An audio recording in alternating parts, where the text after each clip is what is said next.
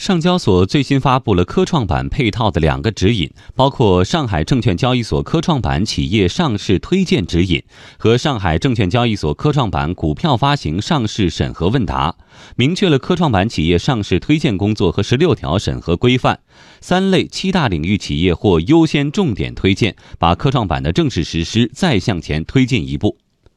关于保荐机构应该推荐什么样类型的企业上科创板，主要包含三大类。符合国家战略、突破关键核心技术、市场认可度高的科技创新企业，属于新一代信息技术、高端装备、新材料、新能源、节能环保以及生物医药等高新技术产业和战略性新兴产业的科技创新企业，互联网、大数据、云计算、人工智能和制造业深度融合的科技创新企业。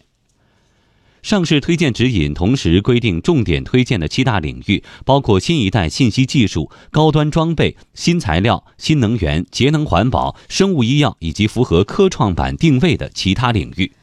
关于如何界定企业是否具备创新能力，上市推荐指引也六列出了六大评判标准。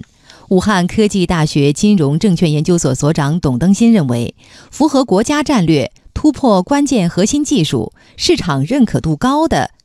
科技创新企业将会获得优先的推荐，这将进一步增强资本市场对于我国技术创新能力的服务水平。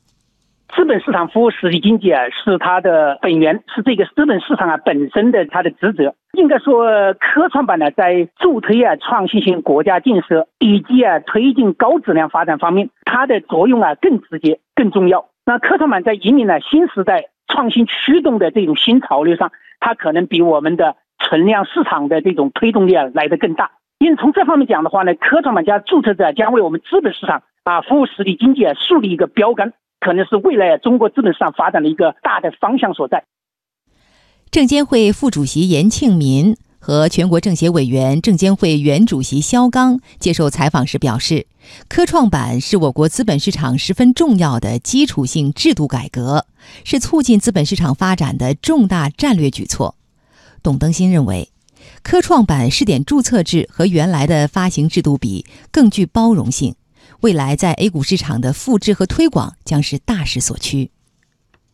注册制一方面呢，就是更多的。赋予市场的决定权，赋予投资者用脚投票以及它的风险意识。当然，注册制更重要的特征呢是包容性和开放性。一方面的话呢，就是对于啊挂牌的标准可以啊更加的有包容，但是在上市之后的监管，尤其是信息披露的监管。更严厉，相准核准制来讲的话呢，它对于市场主体、市场中介赋予了更多的法律责任，更强调了卖者有责、买者自负的这样一种市场机制，有利于我们逐渐的淡化过度行政管制，形成了这个市场基础的决定作用，更好的发挥资本市场的功能。应该说，注册制啊是未来整个 A 股市场有可能呢复制的一个很好的 IPO 啊这个制度。